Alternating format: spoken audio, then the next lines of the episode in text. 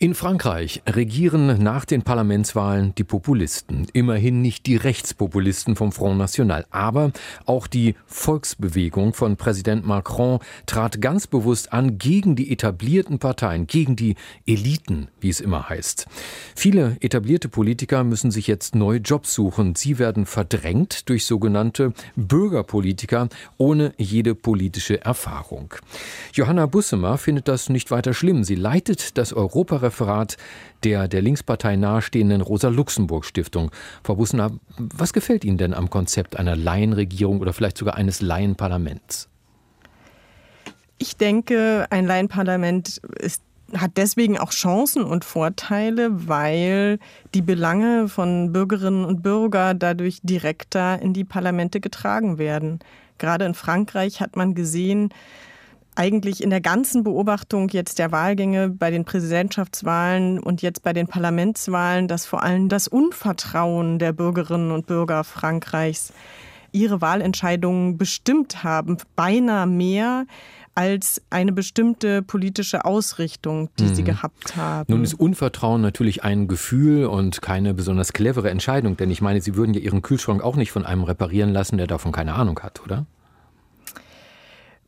Das stimmt. Das heißt, es muss eine bestimmte Professionalität geben, aber es ist der politische Mensch muss nicht immer unbedingt der Mensch sein, der sein ganzes Leben bereits in den Institutionen verbracht hat. Und insbesondere in Frankreich äh, ist es so, dass viele der Politikerinnen und Politiker von den sogenannten Eliteschulen der ENA und so weiter kommen. Und viele Französinnen und Franzosen sagen jetzt, ja, damit muss mal Schluss sein, die, unsere eigenen Belange äh, müssen äh, eingebracht werden. Ob das nun allerdings mit Hommage, weil man muss ja sagen, dass äh, Macron selber eigentlich auch aus dieser Schicht, dieser politischen Klasse Frankreichs kommt, dann tatsächlich passiert, da muss man abwarten. Machen wir es mal konkret. Also wenn ich seit 15, 20 oder 30 Jahren im Parlament sitzen würde, wie, ja, wer fällt mir da ein? Sagen wir mal wie Roland Klaus von der Linkspartei. Ja, der saß ja schon in der DDR-Volkskammer für die PDS. Glauben Sie nicht, dass so ein Mann mehr Erfahrung, mehr Wissen einbringen kann in den politischen Prozess als jemand, der erstmal alle Abläufe neu lernen muss? Natürlich hat ein historisches Gedächtnis, eine Kenntnis der Institutionen extrem viele Vorteile. Aber gerade das Beispiel von Roland Klaus zeigt, dass ähm, er zum Beispiel führend mit Spitzenkandidat war, als die PDS aus dem Parlament geflogen ist. Das war ganz bestimmt nicht seine Schuld, um Gottes Willen.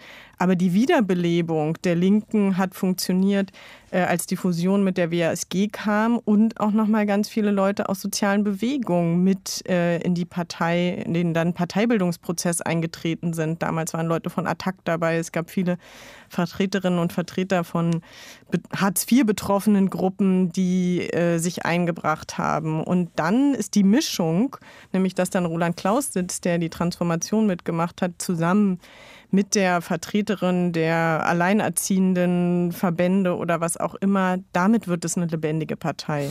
Naja, aber wenn das Beispiel Schule macht, wenn wir mal vergleichen, zum Beispiel wir hier beim Radio, wenn wir jetzt sagen würden, wir brauchen ein lebendigeres Radio und lassen jetzt irgendwie alle zweite Stunde jemanden ran, der das noch nie gemacht hat, der nicht sprechen kann, der rumstottert, der nicht weiß, wovon er spricht, der von Journalismus keine Ahnung hat, also auch jeder Politiker ist ja irgendwann mal Anfänger. Was aber spricht dagegen, Menschen erst nach einer gewissen Lehrphase mit einem öffentlichen Amt zu betrauen, wie es ja in jedem anderen Job ebenfalls gang und gäbe ist? Ich meine, Sie würden ja in der Rosa-Luxemburg-Stiftung auch niemanden einstellen, der davon keine Ahnung hat, ne?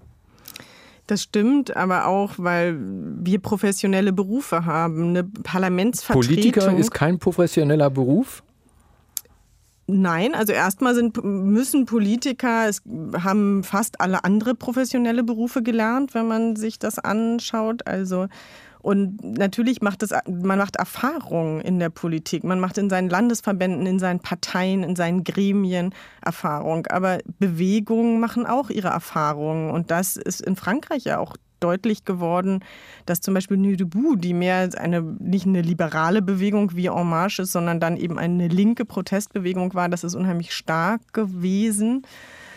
Und das heißt, man kann Politik auch an vielen anderen Orten lernen. Man kann Politik bei Greenpeace lernen, man kann Politik. Ähm, das ist nicht das Gleiche. Guck mal, wenn Sie bei Greenpeace sind zum Beispiel, sind Sie unter Gleichgesinnten. Da kämpfen Sie gegen einen Gegner, das sind die Umweltfeinde zum Beispiel. Wir haben ja auch schon mal erlebt, dass eine politische Laienbewegung es versucht hat und geschafft hat in die Parlamente, die Piraten. Ja, die hatten super Ideen, wie man Politik ganz anders machen kann, viel bürgernäher. Und was mussten die lernen? Dass man ein gut eingespieltes gewähltes System eben nicht einfach so ändern kann. Da mag der Wunsch da sein, aber am Ende siegt das System. Die Piraten sind aber vor allen Dingen auch noch an was anderem zerbrochen, nämlich dass sie sich ähm, politisch nicht einsortieren konnten und festlegen lassen. Das sieht man jetzt ja auch daran, wo die ganzen, das Spitzenpersonal von denen übergetreten ist. Einige zur FDP, andere zur Linken, andere machen gar nichts mehr. Und ich glaube, das Interessantere ist, und das gilt auch für Marche, und deswegen wäre ich da jetzt auch nicht zu optimistisch. Ich sehe das durchaus auch sozusagen als ein völlig offenes Projekt, ob die das schaffen, zu sagen, sie machen die politischen Lernprozesse, die jede Partei lange Zeit vorher macht, zum Beispiel die Auseinandersetzung über, wie stehen wir zu Europa, wie stehen wir zu Krieg und Frieden, wie stehen wir zum kapitalistischen System. Ne? Also es gibt viele Zerreißproben, die die angehen müssen. In Frankreich will man die EU, man will Europa, aber man sieht äh, die deutsche Dominanz als kritisch. Das heißt, die werden viele Prozesse durchgehen müssen und die Frage, ob sie das schaffen, während sie schon am Regieren sind, wird die interessante sein. Und da gibt es unterschiedliche Beispiele, wenn man zum Beispiel nach Griechenland und Spanien schaut. Wenn ich sage, repräsentative Demokratie sollte nicht die Herrschaft der Ahnungslosen sein, sondern die Delegation des Bürgerwillens an Profis, dann sagen Sie, ich würde meinen Willen gerne auch an Laien delegieren, wenn die da Bock drauf hätten? Ich finde, die Mischung macht. Also interessant ist es dann, wenn man viele profilierte Politiker hat und natürlich muss man Fachpolitiker sein und sich in dem auskennen. Aber es gibt viele man, Juristinnen und Juristen, die sich wunderbar auskennen, um äh, Fachpolitik zu machen. Es gibt äh, viele Leute, die lange im Ausland gearbeitet haben, die oft sehr viel mehr wissen von den Problemen in der Welt und die Außenpolitik beleben können, als Leute, die sich vom Ortsverband hochgesessen haben, jahrelang zum Beispiel wie hier ihre Listenplätze einfach verteidigen qua äh, Gewohnheitsrecht ähm, und damit auch natürlich die politischen Prozesse zum vielleicht nicht zum Einschlafen, aber manchmal zum Ermüden bringen. Sind Macrons Politiknovizen eine Chance für die Demokratie und vielleicht auch ein Vorbild für Deutschland? Das fragt mir Johanna Bussemer von der Rosa-Luxemburg-Stiftung. Frau Bussemer, danke für das Gespräch. Dankeschön. Informationen zu allen WDR 5 Podcast-Angeboten finden Sie im Internet unter wdr5.de.